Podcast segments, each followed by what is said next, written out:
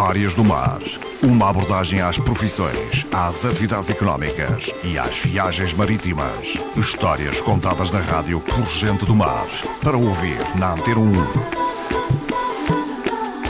Esta semana temos um convidado habitual destas sessões, Vítor Caires, cronista marítimo, tem inclusivamente alguns livros já publicados, sempre eh, relacionados com o mar. Hoje o desafio que proponho ao Vítor Caires é precisamente duas atividades que, entretanto, caíram em desuso por força de uma série de circunstâncias, que são, desde logo, a mergulhança e também a atividade de bom puteiro. Vitor Carlos, Olá, obrigado por ter vindo à Antena mais uma vez. Vamos falar então sobre, vamos começar por falar sobre a mergulhança, que foi uma atividade que durante alguns anos aconteceu aqui na, digamos, na Baía do Funchal.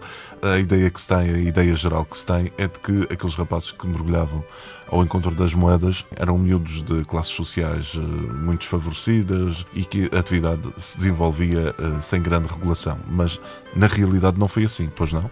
Não, não foi. E, inclusive, eu quando arrepia-me um bocado de falar da mergulhança, porque eles eram os meus heróis. Eu andava no mar desde muito novo lá, levado pelo meu pai e depois também tinha o meu barquinho andavam os rapazes da mergulhança, eram os meus heróis. Eram os rapazes da mergulhança e os baleeiros. Os rapazes da mergulhança. Às vezes a ideia revolta-me que eram os pedintes que pediam esmola e que atiravam as moedas para a água e eles mergulhavam as moedas. É um pouco isso. Mas mais do que a ideia dos pedintes, eram artistas e grandes técnicos. Para já eles nadavam e mergulhavam muito bem e impressionavam não a maneira como eles nadavam e mergulhavam, como a maneira que saíam da água. Pareciam peixes que saltavam da água para dentro da canoa, davam um impulso no mar e saltavam. E quanto à atividade dos rapazes da mergulhança, houve um edital nos anos 50 regulamentando a atividade da mergulhança, em que era permitido apenas indivíduos do sexo masculino, dos 14 aos 20 anos, precisavam saber nadar bem, sujeitos a inspeção médica anual e, inclusive, para terem licença de mergulhança, tinham que preencher um documento escrito pelo próprio. Agora imagina, há 60 anos, quantas pessoas do meio laboral, náutico ou de terra estavam habilitadas a escrever. Até hoje em dia, se pedimos alguém para descrever aquele pretende, quase que é preciso um tradutor, era o requerimento escrito pelo próprio com uma declaração anual de uh, inspeções anuais médica e um documento do guarda fiscal do perdão do Cabo do Mar de serviço no Funchal, porque havia cabos do mar no Funchal, em Mexica, em Câmara de Lobos, tinha que ser um cabo do mar que prestasse serviço no Funchal, uma declaração como ele sabia nadar bem. Ora, esses rapazes. Era a, capitania que monitorizava essa era, atividade? Era a capitania, regulava, regulava ao fim A capitania do Porto Funchal é que superintendia tudo e havia uma delegação no Porto Santo. E havia os cabos do mar onde havia maior movimento de embarcações, barcos de pesca, mergulhança e bomboteiros, que eram uma espécie de vendedores ambulantes que deslocavam-se de canoa, era, regular, era no Funchal que exerciam a atividade. Os bomboteiros eram uma espécie de vendedores ambulantes, claro, mas que usavam de canoa e que apresentavam artigos regionais. Isso acontecia quando os navios ficavam fundeados ao largo partido. Eles iam em canoas. Como é que estava montado esse negócio? É aproximava-se.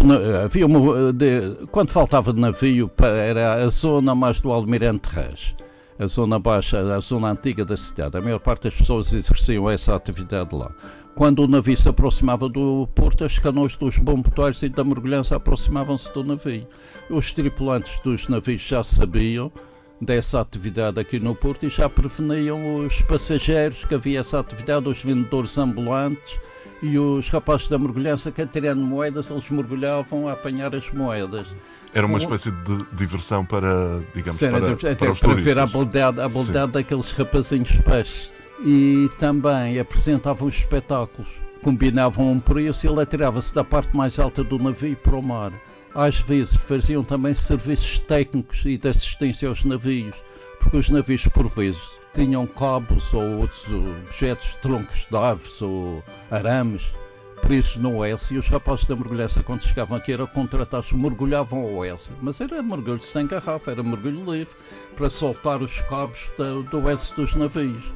E havia também pequenos rombos, buracos no casco que era remediado com emplastros, digamos assim, anteriormente. E quando chegavam ao Porto, esses rapazinhos peixes mergulhavam com uma chapa, colocavam no lado de fora, com uma cavilha para o interior e interiormente prendiam, segurava, ele ficava remediado até chegar ao próximo porto. É que por vezes dizemos que ah, aquilo eram expedientes, como atiramos moedas a um pobre qualquer, atirávamos a ele. Mas expedientes acho que eram artistas e grandes técnicos de assuntos do mar.